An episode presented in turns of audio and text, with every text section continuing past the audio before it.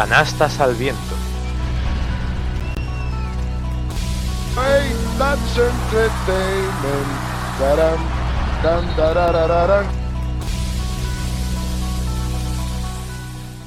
Hola, muy buenas a todos y bienvenidos a Canastas al, viento. Bueno amigos, y bienvenidos a esta nueva experiencia que empezamos dos locos de- del básquet en Zaragoza.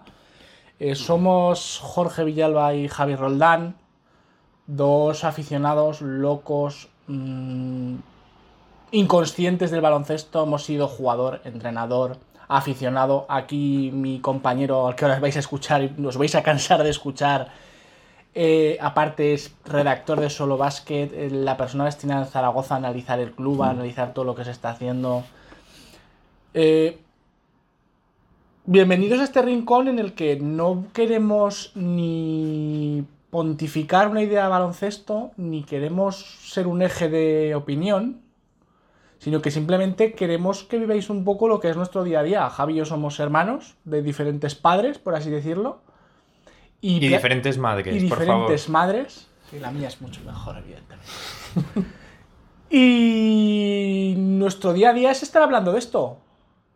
Entonces creemos, creemos de verdad que la gente podría enlazarse un poco a, a nuestra locura. Digamos que es la charleta en una terraza en un día lluvioso como hoy. Para los que seáis de Zaragoza más o menos sabréis cuando estamos grabando esto. Porque si nos asomamos por la ventana pues nos vamos a chipear. Imaginaos, hoy jueves 18 de septiembre está cayendo aquí un agua que vemos desde la ventana que parece esto el fin del mundo. Eh, y esto viene a ser una especie de tertulia de cuñados Que saben algo en baloncesto. que sabemos algo de baloncesto. Evidentemente no vamos a llegar a los niveles de genios tácticos que tenemos en Zaragoza y nos cansamos de leer por internet análisis técnico-tácticos espectaculares a los que ni, ni aspiramos a llegar ni tenemos tantas capacidades como para hacerlo, evidentemente. Es verdad que llevamos muchos años en el mundo del baloncesto, Pero como ya se ha comentado, de todos los estratos.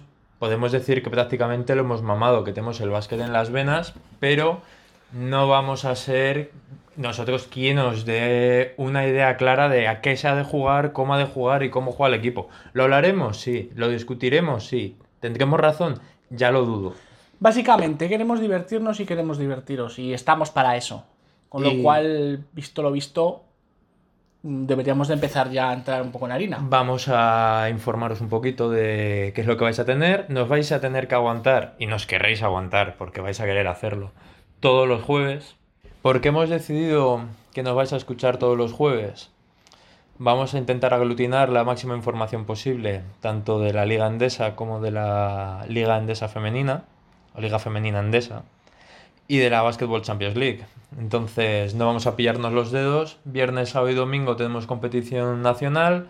Miércoles y martes tenemos competición europea. Así que nos queda el jueves. Nos queda el jueves libre.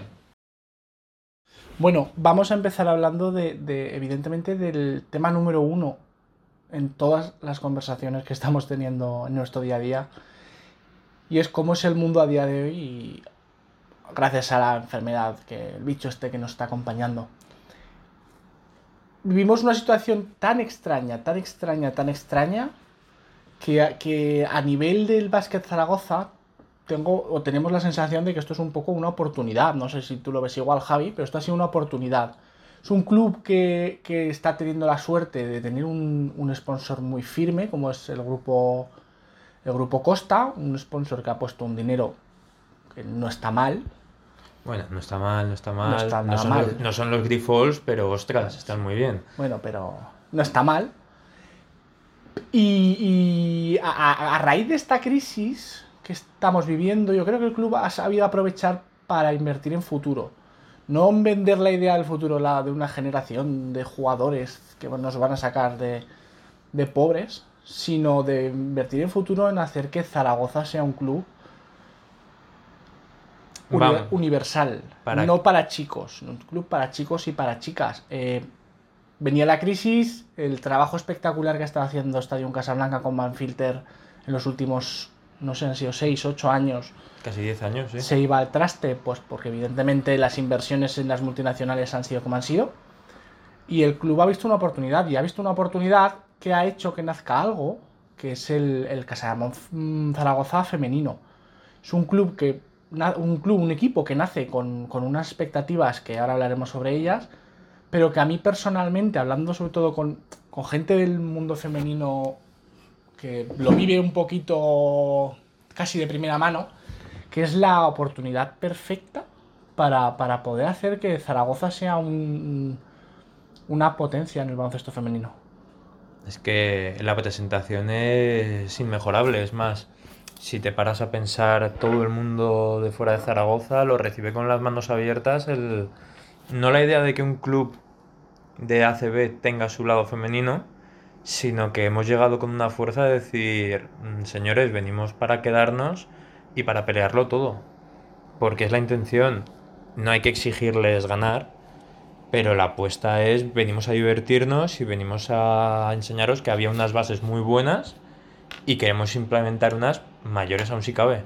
Y vamos, la presentación así lo muestra, equiparando ambos equipos. Nos han intentado unir de que quieren que ambos equipos estén juntos, la afición, que vaya a ver ambos equipos, que todos estemos unidos, que haya una familia en el baloncesto en Zaragoza. Vamos, que Zaragoza a nivel de baloncesto, que está muy bien el tópico de que somos ciudad de baloncesto, ya va siendo hora de que lo demostremos a, todas, a, todos los niveles, a todas las alturas. Que parecía que unos años se nos había caído un poquito. Hablando un poco de, la llegada del, club, es verdad que el, deporte femenino está cada vez más en boga y, creo que es el momento adecuado de, seguir aportando en esto. Eh, viene en una liga andesa femenina, que luego entraré un poquito más en fondo, que para mi gusto se ha reforzado muy bien a nivel global. Es decir, igual que hace un par de años había dos equipos, o un equipo y un competidor, ahora mismo tienes cinco, con nosotros igual seis equipos de un nivel muy alto, pero es que los que están por debajo no se quedan a la par. Y a ver, lo, creo que lo primero de todo debería hablar un poquito de, de, las chicas, de, de, qué, de qué chicas son las que están con nosotros, qué jugadoras van a estar jugando y ayudándonos este año a que cuando podamos entrar al pabellón Príncipe Felipe, si llegamos a entrar. Ah, igual no puedo entrar en ello, vamos a dejarlo ahí. Ni siquiera como prensa igual puedes entrar, pero no vamos a entrar en eso. Eh, un poquito vamos a hablar de, la situación de, qué jugadoras, qué, qué, qué, se espera un poco a nivel general, sin entrar en grandes análisis tácticos, porque no queremos aburriros aquí contando si pivota mejor con el pie derecho o con el pie izquierdo, o si... Los cortes, el spacing, que os vamos a hablar, que os aburriremos en algún momento, pero vamos, no es nuestra intención. Aparte, hablaros de análisis tácticos del femenino cuando hemos visto que dos partidos se han podido ver, tres, tres, partidos de, que, pretemporada. Que podríamos decir que juegan igual que los chicos. Vamos a hablar tienen una filosofía de club. Vamos a hablar de sensaciones, vamos a hablar de, de perfil de jugadoras y desde ahí pues poquito a poco iremos viendo como los partidos y sobre todo con la tranquilidad de lo que tenemos en el banco, que tenemos tanto a Carlos Iglesias como a JC Marcos, que son un seguro de vida total. Unos seguros, para mí son los seguros en el banquillo y son lo que más tranquilidad me aporta el proyecto, por encima de otras cosas. Las bases se han montado bien. Bueno, y ahora que nos toca empezar a hablar del equipo masculino, de la plantilla masculina, de forma solemne vamos a guardar un minuto de silencio por todos los huérfanos y huérfanas de hijos e hijas de Porfirio Fisac. No es broma. Eh, a rey muerto, rey puesto, que se dice, ¿no? Y a los que no son monárquicos, pues también. Y aquí tenemos a la gente que ha querido venir, a la que ha querido quedarse, porque ha habido mucha gente que ha querido quedarse y son a los que hay que realmente prestar atención. Vamos a por ellos. Eh, hablando del tema banquillo, que ha llegado Diego Campo, que ha sonado desde Moncho Fernández, entrenador de Monbus Obradoiro, a informaciones que tenemos por aquí que dos semanas más y nos traemos a Sara Chasiquevicius. Sí, no, prácticamente. si nos descuidamos, estamos poco menos que retirando a Phil Jackson para que viniese aquí. Y seguramente a alguno tampoco le valdría, ¿eh? Y el rumor de Pau de vuelta a España creo que era para dirigirnos. Vamos a dejarnos de chorradas. El club quería a alguien que desarrollase talento joven. Paco Redondo sonaba para cumplir ese papel. Parece ser que la presión que se montó un poco en torno al club pudo y pesó bastante. Que nos llega. Creo que esa presión le pudo pesar más. Si de verdad hubo interés, que mm, lo que yo sé es que el interés, aunque existiera, no se le llegó a plasmar a él. Mm, eh, más, sonar, sí, más ruido que nueces. Yo creo que fue más una conversación de alguien del club que lo nombró y alguien aprovechó para soltarlo y si salía, salía. Pero creo que sobre todo la búsqueda del entrenador intentaba pivotar un poco con respecto al difuso concepto de la famosa generación Z que nos han estado presentando durante, durante estos años. Eh, durante este verano esa generación ha pivotado de ser la generación Z a ser, a ser la generación del símbolo del, del euro.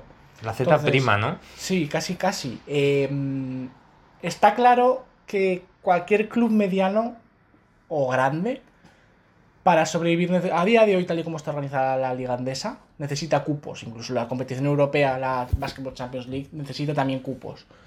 Eh, esto hace que tengas que plantearte que la inversión en cantera es sí o sí viable o hacer lo que hacen los grandes y contratar. Por desgracia no somos un Vasconia, por desgracia no somos un Valencia, no somos un Madrid y no somos un Barcelona. Y te apuraría que no somos ni un Juventud. Que no lo somos. que ya no te lo puedo asegurar. No tenemos a los Grifol. Y es por eso que, que la idea de la generación Z como idea romántica aquí en lo que eh, llaman una pequeña Yugoslavia es espectacular, es una idea espectacular. Pero ahora mismo es inviable. No sé qué opinas tú, pero creo que este verano eh, la idea ha pivotado de, de ser un club que formara niños de 13-14 años para que acaben llegando al primer equipo, a ser un club que fiche jugadores jóvenes, que si los tiene que ceder los cede y luego los seguimos desarrollando. Y en esa búsqueda es donde creo que ha venido la idea de contratar a un desarrollador por encima de un, De, un director de, ejecutor, juego. de un director sí. del juego. Eh, no han ido a buscar un Ivanovic, sino que han buscado, pues han buscado campo, que nos podrá gustar más o nos podrá gustar menos. Eh, Broncas en el banquillo, si esperabais después de por fin, no vamos a volver a tener. Lo de alzar la voz, no, no. Volvemos a tener otro entrenador de mucha mano izquierda, ¿no? Podríamos decir. Eh, Eso es, eso es lo que la gente que lo conoce más dice. Yo la verdad es que mi experiencia con él es, es mínima. Lo recuerdo algo de Murcia, que tenían un equipo aseadito y no hicieron mal año. Más Y- del 50% de victorias, Y, o sobre el 50%. y a mí el hecho de que se haya ido a, a, a Leboro y a Leboro 2 eh, a entrenar a un filial de un club, no me habla mal de él, me habla en la línea de lo que creo que busca el club. Eh, hay un problema y es que quizá lo que está buscando el club con lo que estamos buscando los aficionados, aunque sea muy parecido, a lo mejor no es lo mismo. Y nosotros estamos pensando en que queremos... No- nos pensamos que estamos por encima de nuestras posibilidades. El vernos terceros nos ha subido los humos. queremos volver a ser terceros y quizás no nos tenemos que plantear que el objetivo tiene que ser pues que somos un equipo que se nos tiene que exigir sí o sí estar en copa, se nos tiene que exigir sí o sí estar en playoff y, El se, pasar de ronda y se nos tiene que en la BCL. estar en las eliminatorias de BCL. Todo lo que no venga de ahí, yo creo que para eso Ocampo tiene capacidad. Eh, yo hay unos, unos unas alertas que tengo con Ocampo y lo poco que conozco de él que no me gustan, como son, por ejemplo, pues las ayudas estas tan largas que siempre han hecho sus pivot. Me acuerdo de ver a Jerome, Jor- Jerome Jordan, creo que era, Sí. saliendo casi hasta medio campo a defender. En esa evidentemente Se presión. quedaba, sí, se quedaba vendido. Eh, y, y luego también un poco la sensación que a mí me ha dado cuando lo he visto entrenar de que es, a nivel arbitral tampoco se le ha respetado mucho. No es un tío que proteste, sino que se cruza de brazos, pone un poco la carita, La carita, así de perro pachón y, y a ver si así consigue, no sé. Tengo, yo soy moderadamente optimista. Es que aquí voy a poner yo un poco de optimismo. En un día gris vamos a poner algo de luz, ¿no? Vamos a hablar de que en Zaragoza poco menos que pensábamos que le habíamos puesto una metralleta a un mono. Dice, porque poco menos que era lo que leíamos. Y muchas veces hay que mirar fuera. Y hablando con gente de fuera, todo el mundo te decía lo mismo, había optimismo. Y os puedo hablar de gente que está relacionada prácticamente directamente con él, con el entrenador, que se mostraban, muy optimistas con respecto a que a Ocampo se le diera una oportunidad en la que poder mostrar realmente que es válido, con una plantilla válida. Que Juventud y Estudiantes tenían una plantilla para bajar al EP, que es que no hay que engañarnos, que tiene dos plantillas que se caían. Entonces, vamos a ver si se le han dado votos de confianza a segundos entrenadores que no demostraron nada, a un entrenador válido, que tiene una experiencia, que ha estado detrás de grandísimos entrenadores y que ha, Y que ha todo- desarrollado mucho talento. Y sobre todo lo que no tenemos que olvidar, que, que hay una plantilla ahora mismo que es la mejor plantilla histórica que hemos tenido No, no creo que nadie pueda argumentar lo contrario. Es más, luego cuando hablemos más en profundidad de la plantilla, el que nos rebata que es la más larga, profunda y posiblemente completa de la historia moderna del club, lo de irnos a Kevin McGee y compañía, no. Yo- Los nostálgicos fuera, ¿eh? Tú no habías nacido todavía, yo era muy pequeño. No vamos a entrar en esto. Pero es verdad que creo que le han dado Campo la herramienta perfecta para demostrar si de verdad es buen entrenador o no. Creo que tiene el arma de doble filo de que empiece una BCL, una Final 8 de BCL ya y la exigencia es máxima. Pero es verdad que tiene una ventaja que no tiene casi ningún equipo de los que nos vamos a enfrentar. Y es La que se, plan- se presenta una plantilla entera hecha. Prácticamente hecha. Y lo que, y lo que estás aportando es un Jaime Fernández que a día de hoy su aportación es residual Y que te, te lo traes debajo del brazo. y que te otras sí, después de haber estado entrenando con él durante dos años. Eh, un Sagaba Konate, el cual luego hablaremos, yo creo que su rol va a ser muy especialista y no debería impactar mucho en el juego, por lo menos en el juego ofensivo, más en el defensivo, que es su, su fuerte. Y luego un, un, No, Rashid Sulaimon. Sulaimon, que- Que, que- que si es que si hablamos de primeras impresiones, todos nos acordamos de los dos partidos de Sulaimón contra nosotros el año pasado en BCL. A nadie nos pudo pasar desapercibido. para el- mal.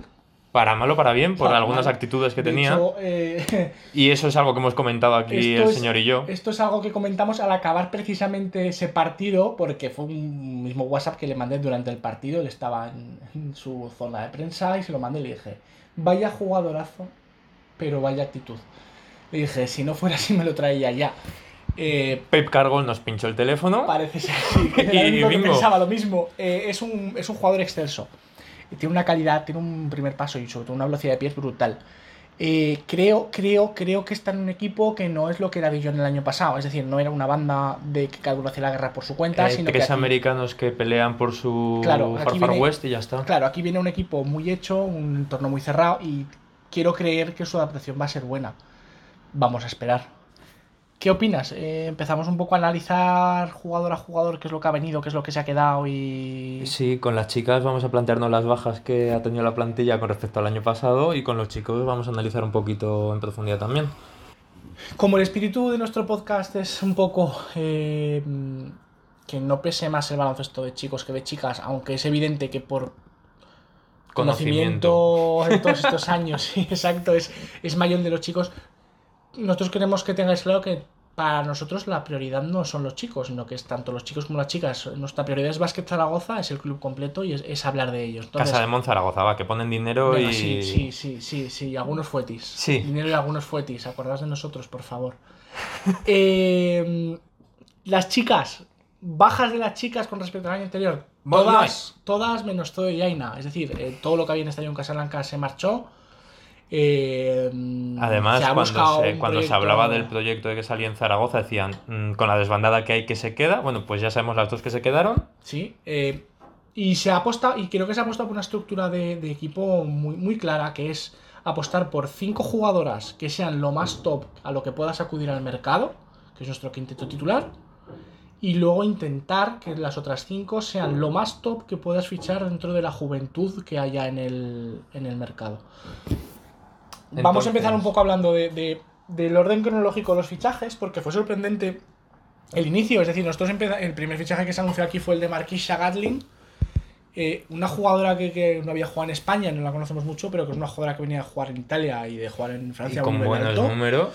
que es una jugadora que lo que hemos estado viendo y lo que transmite la gente que, que- que está un poco más cercana a ellas, Que puede ser Marquisa MVP Gadlin. Sí, que viene a ser, que va a ser, que es diferencial, que ya lo hemos visto, pero que puede tener un peso específico muy importante. Nunca mejor dicho, Sí, porque es la que- fuerza que pura el de miedo, la el miedo puede ser el- siempre el control de faltas, que es lo que hemos estado viendo, pero que, que en el momento en que se mete en la zona gana un poco la posición de debajo de canasta. No es, la es- sacas. Es, vital, es vital.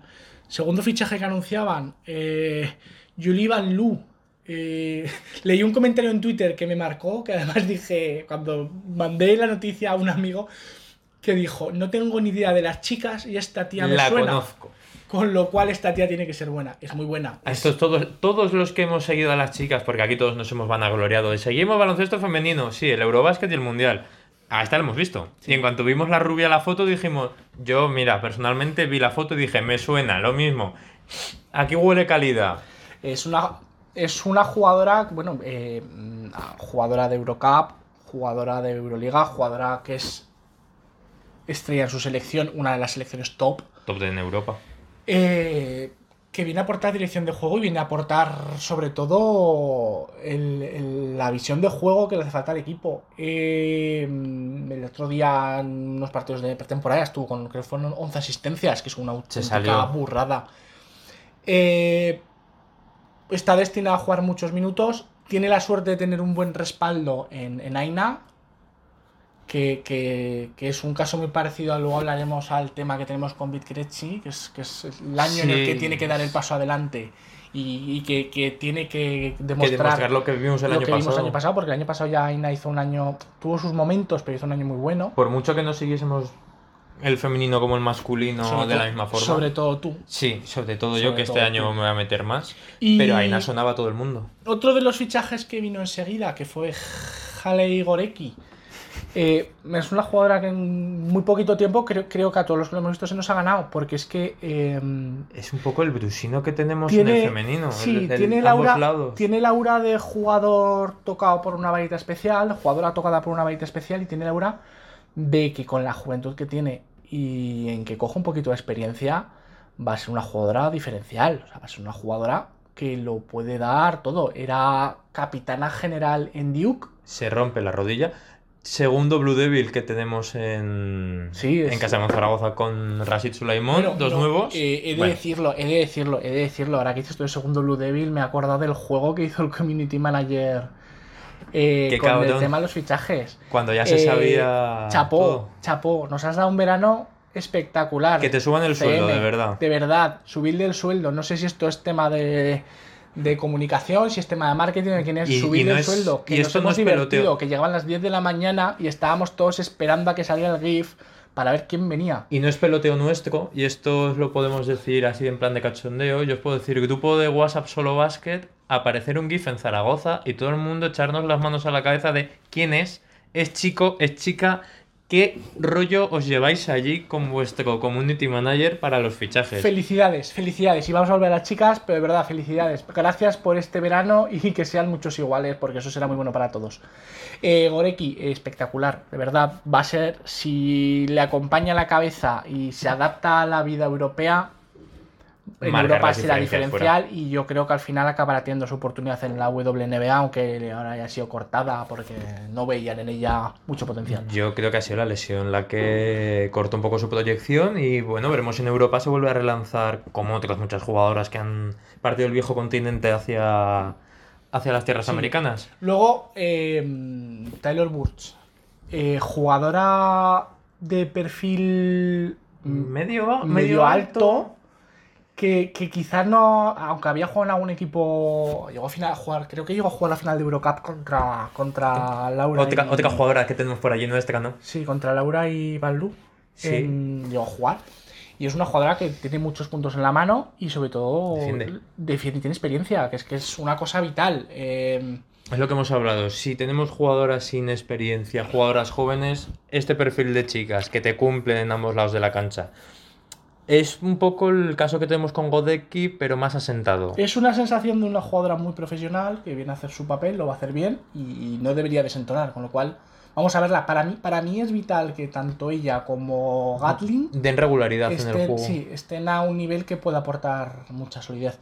Eh, Porque tira Chantel- bien de tres, pero la que viene ahora, esa es Chantel que ya. La es chat topper la femenina. chat top- sí. Pasa que a mí no me gusta mucho eso de comparar siempre a. Sí, pero es que la mecánica de tiro a es igual, ¿eh? chicos, no. Sí, es muy parecida. Pero, pero bueno, es una jugadora que, que viene a hacer el 3,5-4, eh, como lo está haciendo en la pretemporada que hemos visto, que va a aportar tiro exterior. Y luego la sensación que yo tengo que viene a aportar mucha defensa, que es algo que quizá no se ve tanto. Igual es más efectista que efectiva, pero la sensación que yo tengo es que es una jugadora que va a defender mucho. Que, la idea es que, que sobre todo que dé mucho, mucho, mucho apoyo en defensa y que el, tiro sea, sea una herramienta sobre todo para desatascar el, el ataque. Má- Más que nada porque teniendo la potencia que tenemos dentro, tener una jugadora como allá afuera, que va a ser una amenaza que como doblen al interior, tanto Handy como Burts como Goretzky se pueden poner las botas en el triple. Sí, luego eh, la parte interior, por terminar un poco ya, si ya la dejamos resumida, está Omer Basi, que es una jugadora que no tenía mucha experiencia en España, había jugado en Liga Feminados en Almería, creo, y que, bueno, pues que viene a aportar Rotación. sus minutitos, sí. Gadlin no puede jugar 40 minutos, señores. Exacto, entonces, bueno, vamos a ver, es una tía aparente- físicamente grande, vamos a ver si podemos sacar algo bueno de ella. La verdad es que a mí no me ha desagradado lo muy poquito que he visto, porque es verdad que en pretemporada le he visto muy poquito, pero No ha jugado. no ha jugado mucho, no, sé si había algún problema físico o no. no O adaptación, físico, que- Sí, pero... Que además, a diferencia de los chicos, es un equipo nuevo. Aquí hay que adaptarse, hay que coger roles. Y ahora pues vamos a hablar un poco de, de- de dos cosas. Primero, el, Tenemos a Zoe. El futuro, que es tanto Zoe como Aina, de la que ya hemos dicho un poquito antes lo que hay. Que vienen a jugar un poco pues en las posiciones de 1-2. Eh, Zoe tiene una oportunidad muy buena de, de seguir creciendo Detrás de una Van Lu que ya hemos dicho que va a ser capital. Exacto. Aina, eh, lo mismo, viene a dar minutos de mucha calidad. Es una jugadora que, que en Estados Unidos ah, lo ha hecho muy bien. El año pasado en un estadio tuvo momentos muy buenos.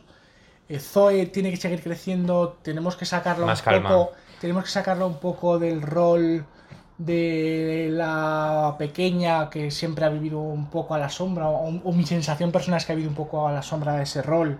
Pero que es una jugadora que, que es Que es válida para este equipo. que debería ser para el primer muy equipo. válida para, para la liga femenina y que en un par de años tiene que ser una jugadora importante. Y luego tenemos también eh, a nivel de jóvenes el fichaje, el fichaje que para mí estuve pinchando al, al El- CM un par de semanas eh, de Aminata.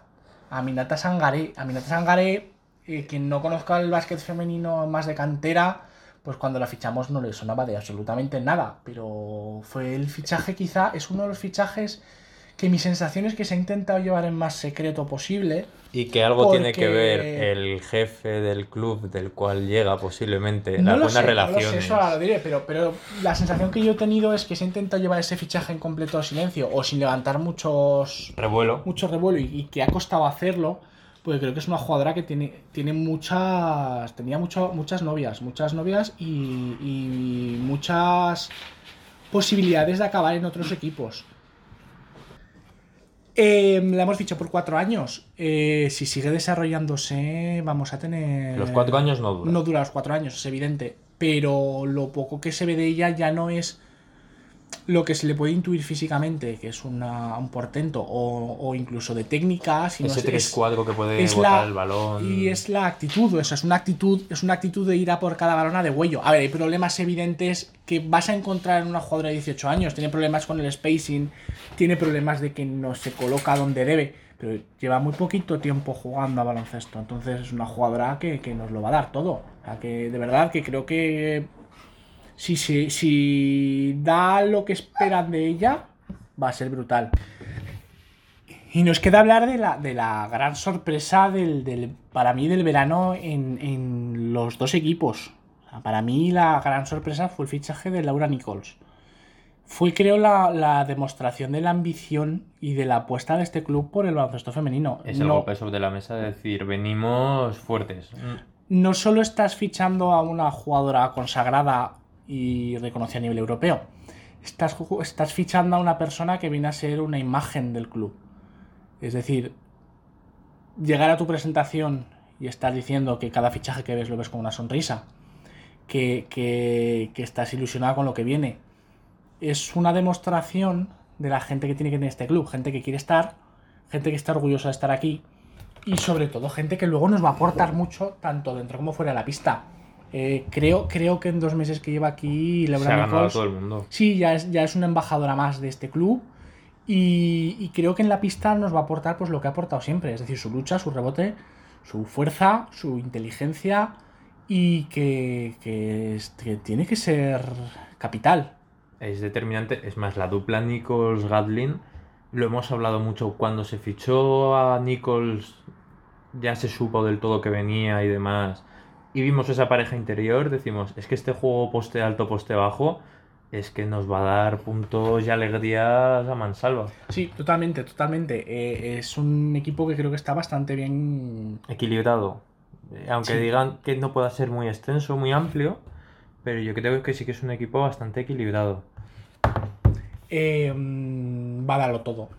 Tengo la tranquilidad con ella de que sé que es una jugadora que no se va a borrar y que vamos a disfrutar mucho. Gracias a- al club por haber hecho esta apuesta, porque de verdad eh, creo, creo que fue la demostración de lo que, de lo que queremos ser y de lo que tenemos que ser. Así que vamos a ver. El equipo, lo que hemos podido ver del equipo, pues va a ser un equipo que juegue un básquet pues muy parecido también al, al Sí, ¿no? de Ocampo. Parece que Reinaldo les ha puesto a los Sí, dos parece- entrenadores el, el libro de juego. Oye, hay que jugar así, así, Exacto, así. sí, sí, esto es como una política de club, el jugar rápido, el intentar jugar Presionando en la con- defensa. sí, saliendo rápido de defensa y atacando. Eh, realmente esto es un poco eh, perogrullo, porque es lo que Todo el mundo queremos jugar así. todo entrenador de baloncesto te va a decir lo mismo. ¿Qué quieres? Defender, salir rápido y meter canasta fácil. Pero es lo que están buscando y es lo que de momento están consiguiendo. Hemos visto partidos de pretemporada, hoy alguno un poquito más flojo, pero A puntuaciones altas. pero yendo a puntuaciones muy altas y sobre todo yendo con un poquito de irregularidad de, de ahora nos vamos de mucho, nos remontan, nos vamos, nos vuelven a remontar. Pero en los momentos que se ve solidez, un equipo que, que es, es difícil, muy difícil de parar. Eh, es una liga, la liga andesa femenina, que para mí este año, o sea, lo he dicho antes, se ha reforzado mucho. Se ha reforzado mucho. eh, seguimos teniendo, evidentemente, por arriba Perfumerías Avenida. Tenemos a Girona. A Valencia. Valencia este año ya creo que ha dado el, el- el golpe definitivo para subir, aunque en, en la Supercopa ha ido un poco más así. Y ha dado Sí, el golpe bueno. definitivo y, nos, y haya fichado, pues por ejemplo, coño, ha fichado a Cristina Ubiña, una jugadora que, que creo que todos tenemos claro que tarde o temprano tienes que Vamos, acabar aquí. O vo- sea, voces que hemos oído de si hubiera aparecido antes el femenino hubiéramos que- traído a Viña. Lo dudo. creo que no era el momento, porque además económicamente yo creo que está en el momento de aprovechar su situación. Y que Cristina aún puede tener esos años de Sí, que en Europa se clave. pero, pero yo creo que creo que tarde o temprano la volveremos a disfrutar aquí y ojalá, ¿eh? ojalá la podamos ver en el Príncipe Felipe. Y luego es que hay dos, tres equipos, incluyéndonos a nosotros, que es que se han reforzado muy bien. Eh, tienes a Clarinos, que, que, bueno, Clarinos, me voy a referir a ellos en la parte estrictamente deportiva, no Sí, voy a entrar... no entramos No voy a entrar en la parte extradeportiva porque Hemos dicho que creo somos que eso- cuñados, pero tan cuñados Sí. y mojarnos en esto no. Eso tendrá que ser la Federación Española la que tome en algún momento cartas en el asunto, porque la situación creo que, que habla por sí sola. Porque una vez bien, pero cuando ya son cinco o seis veces cuando se dices algo que habría que planteárselo. Y que las jugadoras da la casual de que todas opinan lo mismo. Entonces, Y Raro. tanto Tenerife como Clarinos como, como Araski son dos equipos que yo creo que están quizá un, es algo como nosotros, un puntito, un puntito por encima de, de Casa de Mono. Pues, pues un, Araski, un Araski con... Otro proyecto saliendo. Sí, una Araski con Avalde, con, con Joe Williams, creo que es la, la americana. Un equipo fuerte, interesante, que juega muy bien, que además están muy asentadas. Y un Clarinos, pues que ha fichado, pues ha fichado a, a golpe talonario. Una política que me ha dado una sensación de que era muy parecida a la nuestra en lo de intentar fichar a lo más top que puedas dentro de tu presupuesto. Y su presupuesto con un cabildo detrás, pues pasa un poco como mm, como Tenerife y Gran Claro, como Iberostar. eh, te permite acceder a jugadoras que son muy buenas. Pues estamos hablando, de, por ejemplo, pues de Gaviocete. Tal y como me comentaba también, ¿no? Mi compañero de la web, eh, Rubén Alcaide, pues conseguían mantener a Taina Atkinson, la que era pues una de las claves del año pasado, ¿no? En ese juego exterior de Clarinos.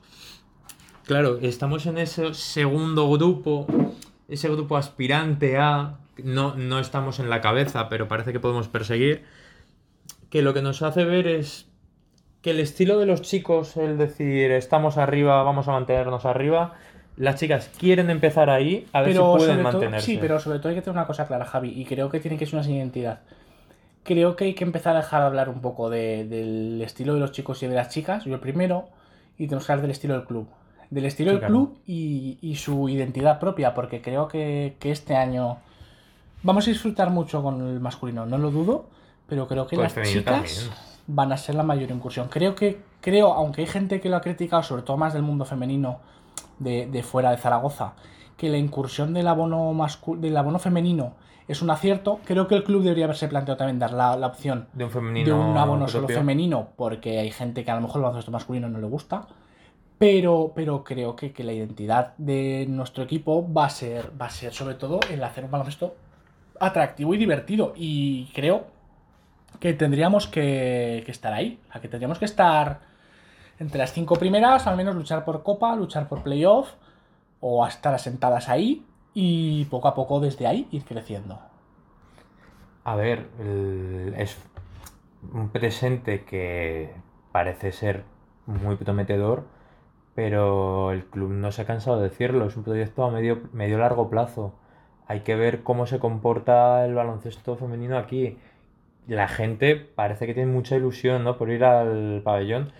Y además es lo que preguntaban, ¿no? ¿Cuándo empiezan los chicos? No, ¿cuándo empiezan las chicas? ¿Cuándo vamos a poder empezar a ir a ver a las chicas? Eh, la campaña de marketing que se hace, que para mí es digno de elogio, un poco el friki en ello, ¿no? De la campaña de abonados, el, el que sea a la par tanto con Laura como con Enis, que luego además ha sido muy agradecida por el mundo del baloncesto femenino fuera de Zaragoza también y lo han ya ha sido muy vista. En lo que tú dices, es la idea del club de que nos enamoremos y nos ilusionemos por los dos equipos. El masculino prácticamente lo tiene hecho, ahora el femenino que trabaje por ello y que del todo por el toro para que lo pueda conseguir. Y ahora toca meternos a fondo con la plantilla que va a dirigir Diego Campo, que repite cuerpo técnico con respecto al año pasado, algo que no hemos comentado antes, pero que sigue siendo otra ventaja para él. Plantilla prácticamente hecha, 11 jugadores que repiten, unos han estado más tiempo, otros menos. Vale, se conocen todos. La palabra clave es continuidad. Eh, no va a haber ningún problema en adaptación si, si de verdad somos capaces de que el entrenador sea listo, porque con adaptarse a lo que ha tenido, más las dos o tres ideas que pueda aportar, este equipo tiene que funcionar perfectamente igual que funcionaba el año pasado. Y que por eso podemos coger ya directamente. el- Cualquiera que haya visto un partido de temporada de este año, hay dos cosas que se repiten con respecto al año pasado. Defender va a ser clave y vamos a correr como nunca.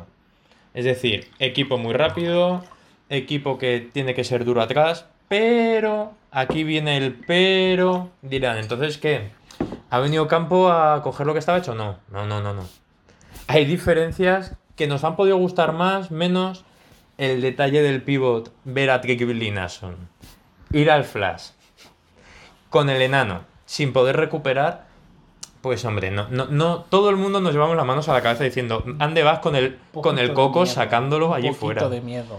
No obstante, cuando cambias a un tío de 2.15 por un monstruo físico que tenemos, porque le vamos a tener que llamar Hulk, ya sabéis de quién estamos hablando. Si metes a Sagaba con Aten ese flash, ostras, un tío que es más rápido de pies, igual te puede ser más fácil hacerlo. No sigue siendo algo que nos guste mucho. Rápido de pies, rápido de pies. Javi tiene, Bueno. una- un- tiene a Sara Konaté una estima muy alta. Anda, vamos a hacer una cosa porque este análisis no va a ser nada fácil, porque además vamos a disentir. Eh, vamos a tener que salir un poco del análisis habitual que se hace siempre en las plantillas de base, escolta, alero, pivot, a la pivot. Porque en Zaragoza no vale. Porque tenemos ocho jugadores que pueden jugar en tres o en cuatro posiciones. Entonces, mm, no nos merece la pena entrar así. Eh, es mejor que hablemos un poco de la gente que te puede hacer el exterior, El exterior puro. El eh, dirigir la el dirección, equipo. La dirección, que, que además yo creo que la dirección del equipo este año va a ser un poco como en dos mundos diferentes. Uno, la dirección pura, que evidentemente sea Rodrigo. Como la dirección un poco más de vamos a llegar rápido a la pista y atacar, a la otra pista y atacar. que es nos lo la que pueden dar ahí otros tres jugadores diferentes un con perímetro, tintetos muy un diferentes. perímetro con que es el perímetro con más pólvora que hemos tenido en nuestra historia.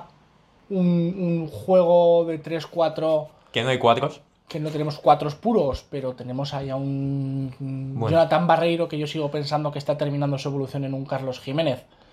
Aunque la gente me dice que no, yo estoy convencido. Que se lo pregunté a Unicaja si buscaban a Carlos Jiménez en él. Exacto. Y un juego interior que el día que vuelva a Justiz puede llegar, a estar, puede llegar a estar hasta sobrepoblado. Eh, Entonces- tenemos un problema con... Ahí sí que entra el problema de Sagaba con AT, porque tenemos las tres torres y el torreoncito. Sí, no sé, ya, vere- ya veremos. Una papeleta. Han- siempre han dejado caer que está con está Que hay una algún cláusula de cláusula de corte. corte. Imagino que estará relacionada pues, con el tema de la vuelta de Justiz. Porque es evidente en el momento en que Justiz vuelva, hay que hacer convocatorias. Y no veo ni a, ni a Rashid Sulaimon, ni a Jason Thompson, ni, Ni a, a Benzin. a Benzin quedándose sentados.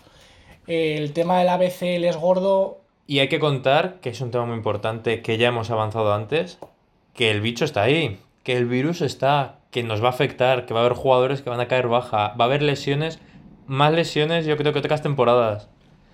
Pero, ¿qué ocurre? No somos nosotros, todas las plantillas se están haciendo largas. Todas las plantillas están yéndose a 14, 13 jugadores. Bueno, el mejor, Entonces- ejemplo, el mejor ejemplo lo hemos hablado antes de empezar a grabar justo. Eh, el partido de ayer por la tarde contra Ostende de Tenerife para, para clasificarse para la Final Eight se queda fuera Bogris.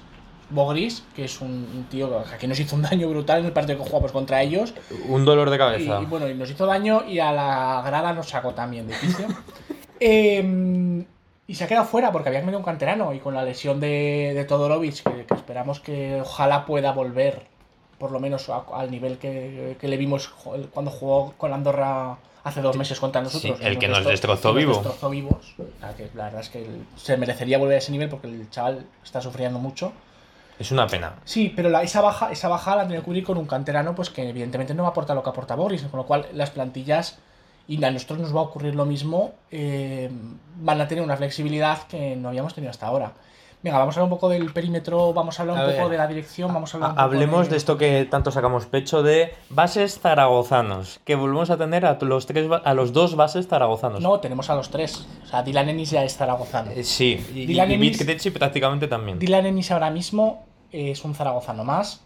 Es un ejemplo de integración de un jugador con una ciudad, con un club y con una afición. Y yo desde aquí hago un llamamiento al club. Eh, decírselo, yo se lo, ya se lo he dejado caer alguna vez por Twitter. Que si algún día quiere un traje de baturra para su hija, para las fiestas del Pilar, que me contacte, que hacemos algo y lo conseguimos. ¿eh? A, mí ya, a mí ya es una zaragozana más. Volvi- o sea que- Vamos a volver a los puros. Vamos a Rodrigo. sí, vamos a hablar de los bases. Rodrigo y Javi García. RSM y Javi, que a ver. Volvemos a lo mismo. Va a ser clave que Rodrigo no se lesione. Veo, cada vez que veo a Rodrigo, no puedo dejar de evitar la sensación de que está siendo un Albert Oliver 2.0. Uh, pues que aguante hasta los 40, ¿eh? Que aguante. Mm, Cada año parece más joven el condenado, yo no sé cómo lo hace, o sea, de verdad lo ves y parece mentira. Pero cada año sigue aportando su pozo. Eh, Es verdad que la salud no la acompañó mucho el año pasado, hubo alguna lesión por ahí que le afectó. A principio de BCL, estaba Pero, lesionado. pero real sí, luego la, la gripe esa que Sí. días que estuvo con fiebre justo antes de empezar todo esto, que tenías todo pachucho y tal, que. Pero luego es un jugador que yo creo que la dirección. está claro que él es un director y es un defensor. Y es el que va a marcar el ritmo muchas claro. veces del partido. cuando necesitemos cabeza o tranquilidad, va a ser quien tenga que estar en pista. No, no creo que la gente siga esperando que Rodrigo sea un anotador y sea la estrella ofensiva, porque ya hemos visto que Rodrigo no lo es. Ni lo es, ni se va a complicar de meterse a, a meter una bandeja de entre 7, salvo que lo tenga muy claro. Y es el jugador que necesitamos. Tenemos muchos dientes de sierra, necesitamos regularidad. Es un 7. Un 6 y medio, un 7, pero un 7 constante. Jugador que necesitas en tu plantilla, más teniendo lo que hemos hablado. Una pólvora fuera que el día que no te anote vas a necesitar a alguien que te mueva ese equipo, que le dé alegría y puede ser Rodrigo. sobre todo que creo, creo, mm, si me equivoco corrígeme, pero creo que es el jugador más veterano del equipo. Mm, A día de hoy es ya, ya no es que sea... 35, sí. Sí, 35, está 85. Es un jugador que ya no es que sea un jugador consolidado, no, es un veterano, ya es un veterano, o sea, es un peso pesado un vestuario y es un tío cuya opinión y dirección tiene que tirar hacia, que, hacia lo que queremos con el club. Y junto al veteranazo tenemos Vamos a hablar de la, a Levin, A la Levin. a Javi García. Tiene una papeleta, el pobre Javi está una papeleta difícil porque yo creo que va a tener minutos, sobre todo si tienen BCL. Pero Como el año pasado también. Pero es verdad que, que este año su posición está mucho más sobrepoblada que estaba el año pasado. Es decir, estamos viniendo de, de tener a Carlos, que hizo un muy buen año. A, Bueno. A, a Rodrigo. Tú- Yo te voy a seguir diciendo que lo de Carlos. Hay muchos fuegos artificiales, pero hay muchos partidos donde. Cucu, cucu. Bueno. No estaba. No solemos estar tan en desacuerdo en las opiniones como en alguna de esas, pero no vamos a entrar en esta. La pelea es para el próximo podcast. Eh, Javi lo tiene difícil para poder jugar. Creo que lo mejor para él habría sido una cesión, pero es verdad Pero que la es banderita de, y la sección de cupos que hay ahora mismo no podemos hacer mucho más. Entonces, ojalá, ojalá consigamos sacar de él un segundo base Que Por lo menos no ahora, pero en unos años que, que nos ayude precisamente a que sea un tío porque eficaz. nos ha enseñado que, que puede dar. Juego puede dar y cuando Sí, sí. se le ha necesitado la cara. Y, no, no, y desparpajo y actitud tiene. Hemos tenido unos cuantos canteranos que, que los veíamos que salían y salían. ah, Bueno. no ahora, pero hasta hace unos años que salían Hay- hechos bola. Hay un partido que tenemos, creo que todos, como el mejor partido posiblemente de la temporada pasada, que es contra el Fútbol Club Barcelona en casa. Rodrigo lesionado. Ah, cuando hablábamos de que Rodrigo estaba lesionado. Había, creo que Fran estaba también lesionado, un par de lesiones por allí. Hala, toca a los chavales y Javi García a zurrarse. Luego vendrán diciéndome, no, el Barcelona también tenía lesiones. Bueno, chico que debuta con la plantilla primer año, eh, Barcelona A, Barcelona B, Barcelona Junior, da igual, eh, se los comía, le daba igual todo. Y junto a estos dos, tenemos a la que para mí es la joya de la corona, que ya lo era el año pasado. Y si me habéis leído alguno en solo básquet, pues lo he dejado caer más de una vez, más de dos y más de 20. A Carlos se le ha dado mucho bombo y era el jugador posiblemente que mejor rendimiento como jugador joven nos podía dar. Pero el jugador que más techo tiene en esta plantilla, yo creo que en eso sí que estamos los dos de acuerdo, es Bitkerechi. Sí, con diferencia. Con diferencia, en lo de Bitkerechi es aunar eh, calidad con físico. Mm, no sé si alguno de vosotros pudisteis estar el año pasado en la Pola del Finden, en el partido que jugaron de Copa Aragón contra el Peñas, pero me acuerdo estar sentado a, pie de pista, justo al lado del banquillo del Peñas, y se puso a mi lado y de repente fue como, vaya, estirón ha pegado este chaval. Está por encima de los dos metros, es un tío que maneja el balón, es un tío con una longitud de brazos brutal. Eh, la, por así decirlo, debe estar en torno al. Yo creo que menos de 2,7 de envergadura no puede tener. Porque esos brazos son muy largos. Sí, lo- Sabe utilizarlos muy bien en defensa, mucho mejor de lo que parece. Ha ganado, en eso sí que vamos a tener que echarle un poquito de flores a Porfi. Se- sabíamos que era un jugador que atacaba muy bien. En categorías inferiores, vamos, se hartaba de meter puntos. Y todo el mundo decía, lo flojea la defensa, le flojea la defensa. Bueno, pues vámonos al año pasado, que hay mucha gente que no lo recuerda. Partidos donde los dos bases dormiditos, ¿a quién sacaba Porfi a defender al base? A ponerse las pilas, porque era Bitketechi, que el que con dos metros, que ponía 1,96 el año pasado y no se lo creía nadie, con dos metros se ponía a defender a los bases. Y ahí el chaval ya demostró de, a mí tírame contra los leones que me da igual que me los como. Creo que es el año en el que tiene que, que confirmarse como lo que todos esperamos. Creo que si sigue su evolución, muy probablemente acabe siendo, si no el uno titular, el uno que juegue más minutos. Sí, va a ser Eh, algo parecido a lo del año pasado con Carlos sí, y Rodrigo. Sí, es una, una es una sensación muy parecida, muy parecida. Y sobre todo es un jugador pues que si sigue con esta evolución pues lo vamos a disfrutar uno dos años más. Yo y- aquí sí que me tiro la apuesta personal y es que no toca Euroliga. Este chico no va a pisar la Euroliga. No, seguramente este chico será drafteado ¿Este año? Y en un, sí, seguramente un segunda ronda.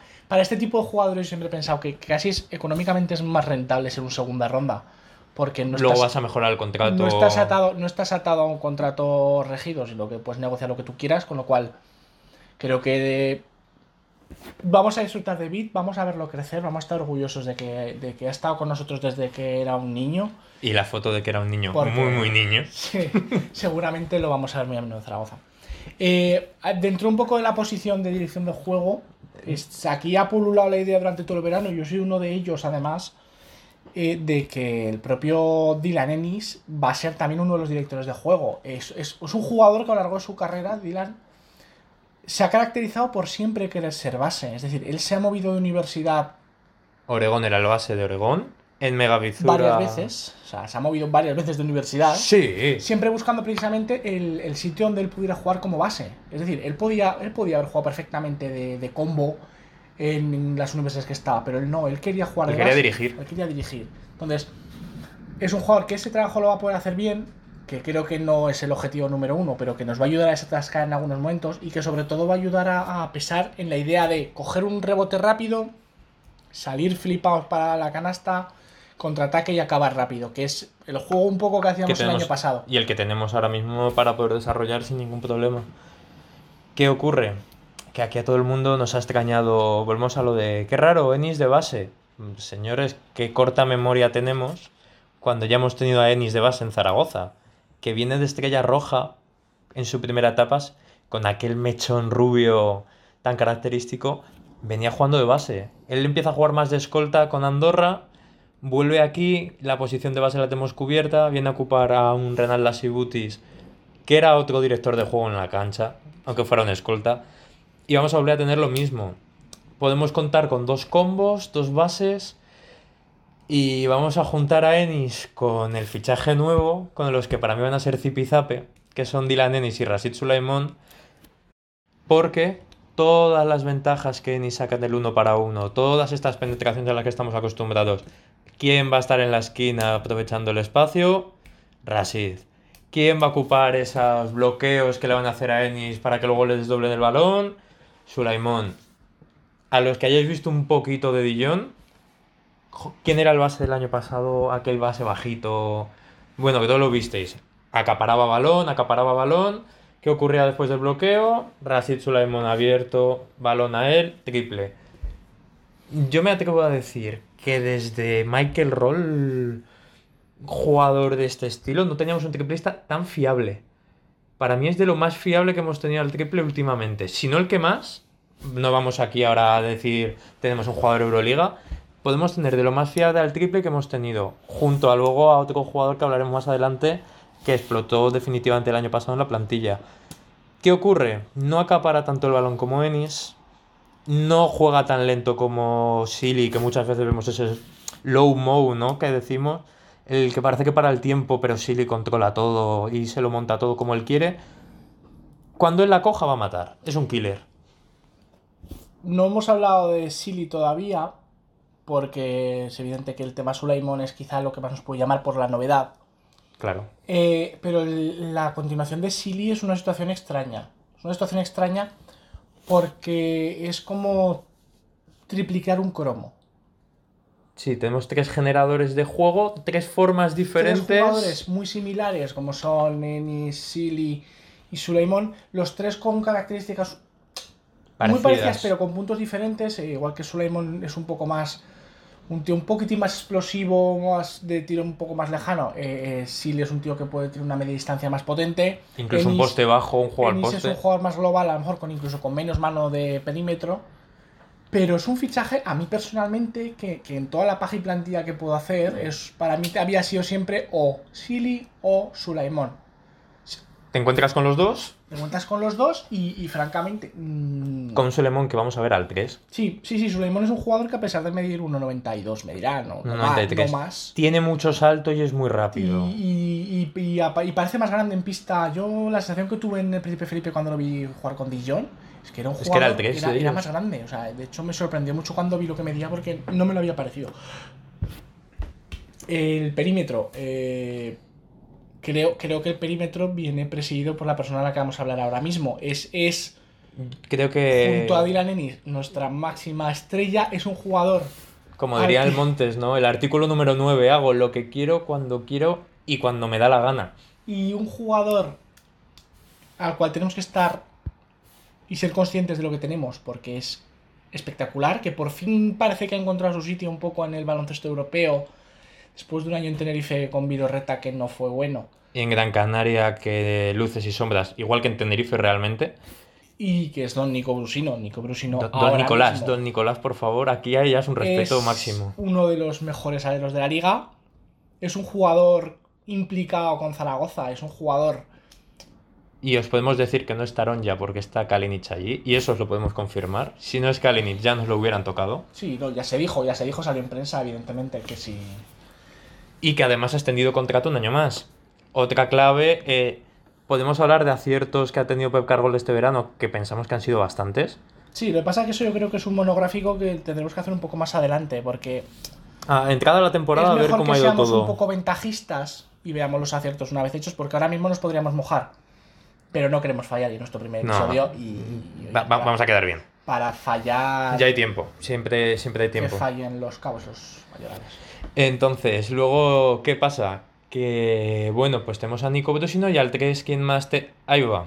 No hay más. Lo que hemos dicho antes, Sulaimon va a estar en el 3, vamos a tener el Small Ball, que, bueno, pues podemos sacar un quinteto luego que todo el mundo pase casi de los 2 metros, pero nadie sume más de 2.10, porque podemos tener perfectamente un quinteto de Dylan Ennis, DJ Silly, Sulaimon, Vamos a hacer spoiler. eh, Jonathan Barreiro y Sagaba Konate. A principio de temporada, no, que nadie se tire de los pelos porque vamos a poder verlo. Un quinteto que corra mucho, que apriete en defensa, porque de, de los cinco que hemos dicho, tres van a apretar mucho en defensa y a correr. Así que vamos a empezar por Jonathan. Jonathan, bueno, lo de Jonathan, todos pensábamos que este iba a ser su verano de marcha y nos merendamos con un principio en el que renovaba por, por más tiempo, ampliaba su contrato. Tres añazos, ¿eh? Tres añazos y de hecho, de hecho yo me acuerdo, me acuerdo que el, día que lanzó la renovación yo puse un... Qué bien se hacen las cosas con dinero y ole que muestra ambición, porque es verdad. Luego, esto siempre el mundo del representante era también un poco, yo creo, el, El renovar para intentar sacar el más dinero renovar por para él. intentar sacar más dinero también, por ayudar al club, porque yo creo que es un gesto bonito hacia el club también, el de que, mira, renuevas, te subimos el sueldo, te subimos también la cláusula, evidentemente, y si viene alguien y se te lleva, yo he hecho todo lo posible y entiendo que puedas buscarlo. Yo no sé hasta qué punto ha estado realmente cerca de Valencia, no, no sé si ha sido más la prensa que no. Yo sí que sé que Unicaja Unicaja lo quiso muy mucho. lo quería mucho, lo quiso mucho hasta que renovó a Suárez. eh, y, em, Y con Suárez aún así, si hubiera entrado en un precio más asequible, porque hay que decir que Jonathan tiene un muy buen sueldo en Zaragoza. Sí, lo que pasa que hay mucha, mucha especulación sobre su sueldo, porque como no Mm, somos nada, no es el fútbol esto. transparentes, no somos No. nada transparentes en el tema de los salarios en el baloncesto profesional. No aquí, en toda España. Todos. no- sabes los tres top. Sabes Mirotic, sabes Calates y poco más. Sabes lo que te filtra el típico serbio Bueno, a final de temporada y ya Pues está. es lo que hay. Eh, yo estoy encantado de Barreiro. Barreiro me da la sensación de que está moldado a este club, está moldado a este estilo de juego. Es un jugador que se está convirtiendo mucho en un Bueno. 3 más D, es decir, un tío con un a pies quietos que tira, Y muy que te defiende, que te rebotea. Y es lo que le tienes que pedir. O sea, no hay que pedirle tampoco que Defiende, sea... rebotea y se me ha aseado en ataque. No, no necesito más. Y sobre todo, pues que siga creciendo. O sea, si sigue creciendo, yo creo que es un jugador, pues que. Que es que igual no es para un Unicaja, es para algo más. Es que en el momento en el que se ha alejado de los focos, nos ha enseñado que sí, el potencial que se le venía antes de las lesiones de joven, pues lo puede desarrollar. Y junto a él, otra para mí sorpresa, Para mí, otra sorpresa y quizá el jugador en el que si hubiéramos hecho una encuesta a final de temporada. es el que se iba. El 90% habríamos pensado que no continuaba y que no nos habría importado que no continuara. Es Robin Benzín. Eh, lo conocemos todos porque lleva con nosotros cuatro años. Cuatro años. Y va a ser el ter- es el tercer máximo triplista, creo que de la historia. No, o es el máximo triplista, tercer máximo anotador. Miren la seriedad de lo que les hablamos, que no sabemos ni los datos. Es Pero es esto. Un jugador ofensivamente excelso. Que si te mete el primer triple, te va a meter los cinco siguientes. Se nos Ya lo sabéis, si lo veis todos, cuando se nos enracha se sale, pero cuando no tiene la racha... Siéntalo al banco todo el partido, por favor, Diego. Sí. Primer aviso. No hemos hablado de bajas del año pasado. No es, no es por lo que hemos comentado antes de que, De quien no quiera, de que quien no quiera estar aquí no vamos a hablar de él. Al revés, yo creo que tanto Radovic como Carlos son un ejemplo y hablaremos de ellos en otro momento. Es verdad que Robin eh, quizá era el jugador que menos esperábamos. Yo he oído a muchísima gente decir, para haber renovado a Benzín, tenemos que haber renovado a Radovic. Claro, igual Ahí Benzín te entra- ha costado la mitad de lo que te hubiera costado Radovic. Ahí entra sobre todo, yo creo, el- lo que hemos dicho con Barreiro en otro aspecto, y es que vivimos en el reino de Rasratovic. Y, y- y, bueno, ha habido gente de prensa que, que sabemos, como Olga Lorente, que lo, lo ha contado un poco así someramente. Y que fueron los primeros en decir que Radovic iba para Murcia. Eh, mm, esto es un mundo de favores, es decir, yo te rebajo el precio de X jugador, pero a este intenta no entrar en el tanteo. Y si no, te, no sabéis, si no sabéis quién es el jugador, viste el 31 y es Dylan Ennis. Venga, ya os sacamos de tanto dudas. Dylan Ennis como Robin Benson. Como Robin Es Benson. evidente que, que son dos jugadores que, que en una situación normal a lo mejor No te hubieras podido permitir, o no con, claro, no con la plantilla tan amplia que tenemos. habría que ver el caché. Yo me gustaría saber el caché de Benson porque creo, creo Se que, lo ha bajado. Creo que ha bajado mucho, yo no lo sé, yo lo desconozco. Yo no, de, Yo- números, de números, por desgracia, este año no sé nada. Yo, por lo poco que sé, Benzin se lo ha bajado y Ennis lo ha congelado. Y, y créanme que, que Ennis se lo haya congelado es una suerte enorme después de la temporada pasada. Y después de lo que iba detrás de él. Porque eh, equipos de liga andesa se lo han intentado llevar. Vamos con los bichos. Con los grandotes. interiores. A Javi le encantan los hombres interiores. Es Mm, A mí me apasionan. Si quieres antes un detallito. Jaime, Vuelve a casa el hijo pródigo. Eh, la, la mejor operación financiera que hemos hecho últimamente porque se nos sueltan. Son 200.000 euros más derechos de formación y nos vuelve a coste clean clean cero. Gracias Fútbol Club Barcelona, se nota que tenéis Bueno, es una, miras es una apuesta, es algo que nosotros nunca podremos hacer, pues hay que beneficiarse. Y está guay. y genial. nos vuelve. Mucha gente dice, no ha evolucionado. Bueno, vamos a dejarlo que el mismo entrenador también ha hecho que vuelva, será por algo. Que yo no me creo que no hayan contado con Diego para traerlo. ¿Qué ocurre? El rol de Jaime, BCL, cupo, bandera. No, no os salgáis de allí porque no va a tener más rol. Va a ocupar los pocos minutos que tenga. Si hay alguna lesión, 5 minutos por partido. ¿Puede evolucionar? Yo no tengo mucha esperanza en que este año veamos un gran Jaime. Hubo, hubo, hablando a principio de verano, cuando llegó Diego, un poco antes de llegar Diego, hablando de la idea general del club con, con Jaime, me, re- me repitieron varias veces que la idea era intentar sacarlo al 3. Es, un jugador que no, no creo que por No. velocidad de pies de para Es que salir su lateralidad no da al Es- tres. Es un tío relativamente lento. Es evidente que con el cuerpo que tiene tiene que evolucionar hacia una posición interior más pura, que tiene, tenía algo de mano en, en las categorías inferiores. Y, pero- es y técnicamente es un y luego, sobre todo, hay que tener en cuenta una cosa: el- la maduración de, de un jugador interior no se parece nada a la A maduración de un exterior. Lo que ha pasado con Jaime Pradilla, al que tampoco hemos hablado y hablaremos un poco cuando analicemos las salidas ese- algún día, es, más es- es un mirlo blanco. Es decir, lo de Jaime que pase una temporada de jugar en, en Leboro A jugar en una 15, Euroliga. 20 minutitos, a jugar en una Euroliga después de haber jugado tres partidos buenos en, en una fase final. Que light sí, mucha, de acti- ACB. mucha actitud, muchas ganas. Es algo que pasa, es algo que ocurre, es un boom, pero, pero es algo que no es lo habitual. O sea, lo hemos visto en casos contados. O sea, salvando muy mucho las distancias, es, es una evolución casi estilo Pau Gasol cuando pasó de ser un desconocido jugando la Copa del Rey a, a en seis meses ser el número 3 del draft. Entonces, em, Jaime, Paciencia. Objetivo, paciencia. Yo creo que no nos tenemos que volver locos, que Jaime tiene un contrato largo, que crecerá, que evolucionará, que seguramente acabará siendo un, un jugador con peso en el equipo, pero Este año no. Pero no esperemos que, que sume mucho porque ni sería bueno para él que le pongamos esa presión ni sería bueno para el equipo. Entonces, vamos a centrarnos en lo que hay a día de hoy, que es lo que tenemos, que es otra vez dos posiciones que se acoplan a una tercera como es el 4, que tenemos dos treses y medios como son Benson y Barreiro, pero luego tenemos ahí a un Thompson, tenemos a un Conate, que son dos jugadores que son otros dos cuatros y medios, que te pueden hacer los dos papeles. Tenemos a un, a un Thompson que lo pudimos ver tres, cuatro partidos el año pasado, cuando vino 4, 2 y 2. vino varios partidos y evidentemente ni venía en forma, ni venía aún, ni estaba aclimatado. El pato chino le gustó. Y, El mes que no jugó, le gustó bastante. y a mí, francamente, lo que he visto de Thompson, no a nivel deportivo, sino a nivel físico, me ha sorprendido mucho, porque eh, este verano y estos meses los he invertido en el gimnasio. Ha venido muy fuerte. Ha venido Pero eh, muy fuerte. Muy, muy fuerte. Muy fuerte. Si nos reímos de lo de Sagaba, que luego hablaremos de él, Thompson. Hablamos de quitarle presión a Jaime, a este señor presión le podemos meter toda la del mundo. Vamos, ya se la metía el señor Obradovich en Fenerbahce. ¿Y qué esperamos del que va a ser nuestro referente interior? Eh, estando sano y centrado, estamos hablando un juego de Euroliga. Con lo cual hay que exigirle como tal. No le exijamos un 20-10 ni un 17-8 No, porque es que no nos 20, lo va a dar. 20 puntos no te los va a dar. Pero creo que tiene que ser un jugador que cuando corrija un poquito los despistes defensivos que le hemos estado viendo ahora en las partes de pretemporada, que es normal, Y que le deje dar a la sin hueso con los y árbitros. que deje de pelear con los árbitros, sí, que lleva una historia de amor compleja con ellos, es un jugador que tiene que ser muy importante, que tiene que jugar muchos minutos y que nos tiene que dar mucha solidez, pero nos tiene que dar mucha solidez tanto en el 5 como en el 4, porque Es está que claro, lo vamos a ver salir al 4. Vamos, Eh, esa apuesta nuestra, pero yo estoy casi tenemos- seguro de que sale. tenemos una situación que ahora hablaremos, que es la de Javier Justiz, que acabará volviendo, que es un 5 puro, ahí sí que no hay donde darle. Entonces, Otro que está muy finito. Sí, Detallito sí, ya que hay que sacar. El otro día lo vi por la calle y la verdad es que está realmente fino. Una cosa.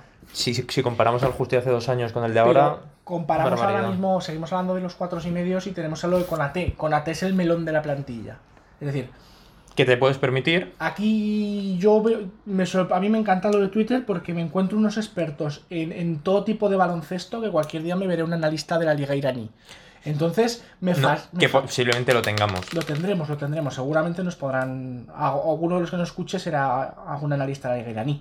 Entonces, a mí me sorprende mucho porque es un jugador, un perfil de jugador cuando lo ficharon yo no, no sé, no sé muy bien qué es lo que buscábamos. Es cierto que salvando las distancias, yo creo que se ha querido buscar un interior eh, físico, que aporte físico básicamente, porque quizás Físico lo que y, más y energía, ¿no? sí, sí, un poquito de energía, salto. Pero no sé si es el jugador adecuado. No, yo no lo he visto jugar. Ver un- unos vídeos de highlights de una hora de sus Mira, es- 200 tapones de universidad a mí no me dice nada un jugador. Esto es muy sencillo. Eh, ni es el lento que no va a poder correr la cancha y no sabe tirar que parece que ha demostrado en la G-League, ni es el tío que nos ha hecho los récords y demás. ¿Qué tenemos? Pues habrá que verlo. ¿Qué nos ha enseñado? Que puede dar mucho dentro. Sobre todo, va- cuidado con el tapón, que tiene los mismos problemas que Justiz, de que le gusta volar en cuanto ve que alguien va a ir hacia arriba. Si corrige eso, yo creo que se puede volver en un buen taponador. Físicamente vamos, va a tener que moverse al 4. Así que va a tener que empezar a perder algo de ese músculo, de ese físico. ¿Qué, qué vamos a hablar de Sagaba? No sabemos nada. Nada. Y no. Yo- Ya hablar de él, yo creo que es algo inútil. A día de hoy, si tengo que hacer una apuesta, y ojalá me equivoque, es que va a ser un interior, un interior residual.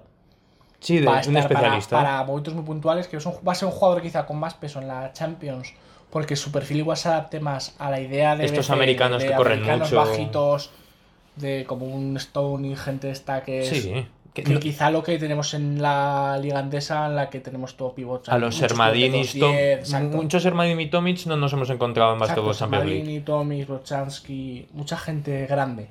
En Gente cambio, hablando de gente grande, pues ya nos queda el último, otra revelación del año pasado, como es la- el muro islandés, Tryggvi Linason, que a ver qué pasa con este año, porque si explota este año de verdad, tenemos segundo pivote el año, el año que viene. Yo no sé, no sé si la gente lo verá como yo, pero creo que lo, lo básico que habría que trabajar con él es una sola cosa. Lleva muy poco tiempo jugando a baloncesto. ¿Son Con lo seis cual- años? Creo, creo que son seis. Pero eh, eh, hay que trabajar una cosa con él que es vital, que son las finalizaciones. Es decir, es el jugador con, que, es- que he visto mucho tiempo con las finalizaciones más complicadas que te puedes encontrar. Entonces, con ese cuerpo, se coloca bien, con esa capacidad de mejora. El día que mejore un poco las finalizaciones, es un jugador que va a hacer muchísimo daño, porque no hay muchos jugadores. Hay muchos jugadores de más de 2.10, pero no hay muchos jugadores que aunen un poco el, Él sabe ocupar la zona muy Sí. bien en, ambas, en ambos lados el de la cancha. La capacidad de espaciamiento que tiene, de saber dónde tiene que estar con, con la finalización. Yo creo que el día que mejore eso y dejamos, dejemos de verlo hacer los giros hacia debajo canasta hacia el otro lado Y- y el día que- levantarse y colgarse Y el día que veamos a un 2.16 que debajo canasta no hace un mate, capón. Y se lo vamos a pegar nosotros a él. Ya me subiré yo encima de Jorge y se lo pego yo. Pero Trivi es eso, peca muchas veces de buscar lo complicado Vamos por a- encima de lo fácil. Vamos a ver este año cómo va, pero creo que va. Debería, debería, ser, debería ser el año en el que lo confirmemos. Es verdad que va a tener un gran handicap y es que el juego interior que tenemos no sé si, si va a hacer que tenga los minutos que debería para desarrollarse así.